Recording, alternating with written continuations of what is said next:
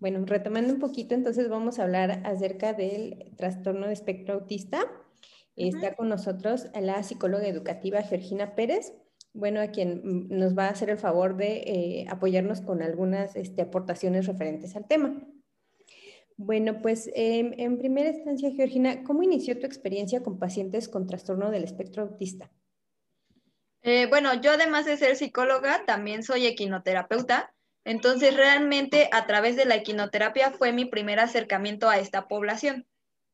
Ya después, una vez en la universidad, también fue un tema de mi interés, un tema que vimos en clase, y pues de manera posterior eh, fue, una población que, llamó mucho mi, atención de manera personal. Es, es una población con la que me encanta trabajar entonces ya a partir de ahí, pues yo he también ido retomando, pues tanto el tomar cursos como el ser autodidacta, investigar, leer libros que me puedan apoyar y tener más estrategias y herramientas para trabajar con ellos. Ok, bueno, referente a de, de, la capacitación, ¿aquí en México hay programas de especialización sobre pues este trastorno o cómo fue que te, capacitaste en, en, este? Hay algunos, eh, más que programas, son como centros, centros de atención especializados en el tema. Normalmente no es tanto como que te certifiques en, sino que te vas formando a través de cursos, diplomados, este, talleres. Entonces, más que nada, por ejemplo, en mi caso, la, la formación que he tenido, pues ha sido a través de cursos, de talleres, de conferencias, de siempre estar como actualizándome cuando veo que va a haber alguna ponencia al respecto. Y pues también, como te decía hace un momento, la parte autodidacta de yo investigar y de a través de artículos, libros, pues ir adquiriendo más herramientas. Bueno, aquí eh, nos surgió una, duda referente a cuál es la manera correcta de dirigirnos al, al trastorno. ¿Es trastorno del espectro autista o solo como autismo? Es trastorno del espectro autista y de hecho en la terminología actual para discapacidad siempre es persona con discapacidad. En este caso sería trans, persona con trastorno del espectro autista o también si se llega a manejar a veces persona con autismo, pero siempre anteponiendo el persona con. Ok. Bueno, eh, para ti, ¿qué es el trastorno del espectro autista? Mm, pues en términos generales, te podría decir que es un trastorno del neurodesarrollo que se caracteriza por tener dificultades en la parte social, en la parte de la comunicación y por tener como patrones muy restringidos de intereses y conductuales. Eso es como a grandes rasgos el que es, pero realmente, como ustedes sabrán, es una amplia gama de posibilidades. O sea, depende mucho, ahora sí, que del caso a caso. Eh, ¿Cuáles consideras que son los síntomas de alerta? Así que los papás deben de decir inmediatamente, este, pues hay que, hay que hacer algo, ¿no? Pues por lo regular, el foco rojo es la parte de la comunicación. O sea, los papás reportan que su hijo no hace contacto visual, eh, no atiende las indicaciones que se le dan, no, no presenta intención comunicativa, no dice palabras, eh, tú le hablas y parece que, ni siquiera se inmuta, eh, que sus intereses son como muy restringidos, o sea, por ejemplo, que se la pasa apilando cosas o jugando con el mismo juguete, que no interactúa con los demás. Son como algunos pocos de alerta que, que los papás notan y pues ya una vez que empiezan a llevarlo con el pediatra, pues de ahí se sigue con la larga lista de, especialistas para ver si en efecto tiene o no el trastorno. Bueno, ¿cuál consideras que es el principal problema de salud mental que tienen las personas con autismo? Ay, qué difícil. Pues yo creo que, o sea, en general, pues la alteración que tienen en funciones ejecutivas, porque sabemos que ellas van a mediar nuestro actuar todo tiempo, todo el tiempo, y por ejemplo la falta de flexibilidad cognitiva, pues muchas veces genera bastantes problemas para cambiar de dinámicas o para poder pasar de un foco de atención a otro. O sea, en general sería como la flexibilidad cognitiva, la inhibición, la atención, que pues son funciones que habilidades cognitivas que usamos todo el tiempo y que en ellos pues se ven afectadas. Mm, bueno, en, en, en, cuestiones de aspectos familiares, ¿cómo consideras que el trastorno afecta, pues, sobre todo el núcleo familiar? Ay, pues creo que principalmente, en general, afecta directamente a la, a la dinámica familiar, ¿no? Los papás tienen que, que hacer ajustes en sus rutinas, en su forma de comunicación. Eh, me tocan muchos casos donde de plano la mamá tiene que salirse de trabajar para hacerse cargo del pequeño y estarlo llevando a las terapias que requiere, estarle dando estimulación en casa. Entonces, pues se ve afectado en varios, en varios ámbitos. Muchas veces también vemos el cansancio de los padres que han pasado por muchos especialistas y que te dicen es que ya eres como el número 10 de psicólogo que voy, eh, ya he ido a tres neurólogos y todavía no me dan respuesta. O sea, como la angustia de los papás de no saber con claridad qué le está pasando a su hijo y cómo pueden ellos apoyarlo. Mm, y, por ejemplo, ¿cuáles son los, principales errores que se cometen con las personas con autismo? pues creo que hay errores en todos los niveles. O sea, en general eh, me parece que hay mucho desconocimiento respecto a cómo dirigirnos o cómo trabajar con esta población. Y también, pues por ejemplo, en el caso de México, pues el primer error de entrada es que se diagnostican de manera muy tardía. O sea, mientras en otros países a lo mejor a los tres años ya les están dando un diagnóstico, aquí te encuentras con niños que hasta los cinco o siete años les están dando un diagnóstico certero. Eh, lo mismo pasa pues con esto que te decía, ¿no? Tenemos chiquitos que van al seguro a que los diagnostiquen y en dos sesiones, una sesión, ya te emiten el diagnóstico y pues realmente ni siquiera hubo como el tiempo de hacer rapport con el niño, ver realmente qué estaba pasando, ¿no? En general, pues lo que, lo que puedo observar es que, por ejemplo, eh, no sabemos cómo dirigirnos a ellos, cómo hablarles, cómo explicarles.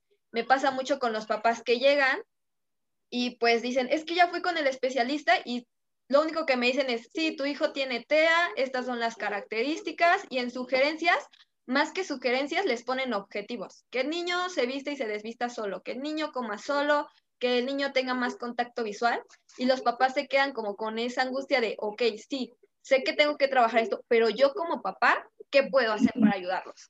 Entonces creo que esa es como la principal área de oportunidad que he notado eh, muchas veces incluso en los cursos, en los talleres, que se quedan como en el margen de explicar qué es el TEA, cuáles son sus características, pero no brindan estrategias prácticas para que los papás, los maestros, los terapeutas podamos implementar con esta población.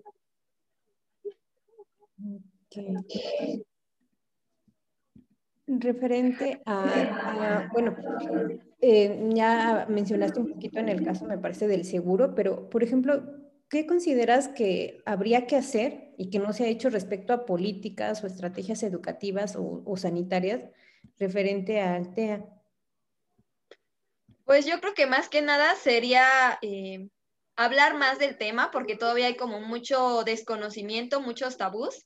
Quizás, por ejemplo, por parte de, programas de, psicología, de salud mental, pues eh, hablar más, o sea, que haya más conferencia, que haya más información, porque de repente la información también es como muy, no sé cómo decirlo, hasta cierto punto elitista, o sea, los cursos súper caros o no encuentras como la información fácil, ¿no?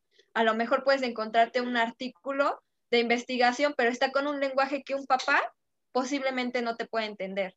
Entonces, como promover esta parte de, de por ejemplo, lo que hacemos en Equino Amigos, que nosotros lo trabajamos por medio de, de la terapia asistida con caballos, es hablar con los papás, pero sobre estrategias, o sea, herramientas prácticas que ellos puedan implementar. Lo mismo, pues, en el caso de los docentes, ¿no?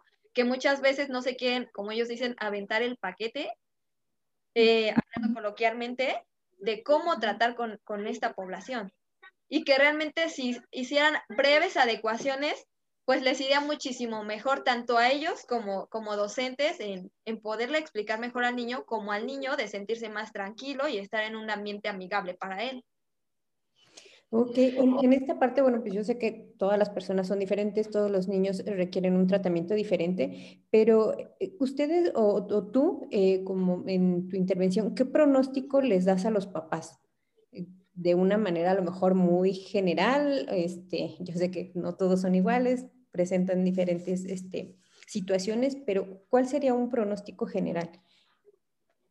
Pues la verdad es que sí, depende mucho, pero en general lo que se busca, si es más como hacia lo que va la pregunta, sería pues la independencia y la autonomía del pequeño. O sea, nos vamos a centrar en, aprendizajes que sean significativos para su vida cotidiana, más que a lo mejor en un aprendizaje curricular estrictamente hablando. Ok. Y bueno, ya para cerrar, eh, nosotras actualmente pues estamos en, la maestría de salud mental de la infancia y de la adolescencia, estamos eh, como estudiantes. ¿Tú qué recomendaciones nos harías precisamente para el trato con, personas con, autismo? Pues, por ejemplo, cuidar mucho su comunicación. Em, para ellos es más fácil si tú das las instrucciones de manera clara y corta, evitando el no. El no es muy ambiguo. Ellos tienen eh, la forma de, procesar el lenguaje, es como muy literal. Entonces, explícales más bien qué acción quieres tú que ellos hagan en lugar de decir, por ejemplo, no te pares y estar todo el tiempo, no te pares, no te pares, decir, eh, no sé, Matías, por favor, quédate sentado en la silla. O simplemente, quédate sentado. Entonces, como que reforzar mucho con ellos la acción que sí buscas, ponerte a su nivel, tratar de entablar contacto visual. Eh, cuando vas a, empezar a hablarles, pues llamarles primero por su nombre y luego dar la instrucción para que entonces capte su atención, sepan que le estás hablando a ellos si de plano ves que ya le dijiste tres veces su nombre y no voltea, entonces puedes hacer contacto físico para atraer su atención y ahora sí explicarle la actividad. Em, si van a trabajar, por ejemplo, algo de aprendizaje, pues con ellos no funciona el prueba y error. Con ellos lo mejor es enseñarles a hacer correctamente las cosas desde un inicio y para eso pues se pueden apoyar en dividir el aprendizaje en pequeños pasos secuenciales y se pueden apoyar de material visual y concreto para que les sea mucho más sencillo. En el caso de, los pequeñitos con TEA, pues se recomienda mucho trabajar con pictogramas. También pueden trabajar con la modelación, que es primero ustedes hacer la actividad para que ellos las observen y entonces después ya le entregas el material y le pides que ellos lo hagan.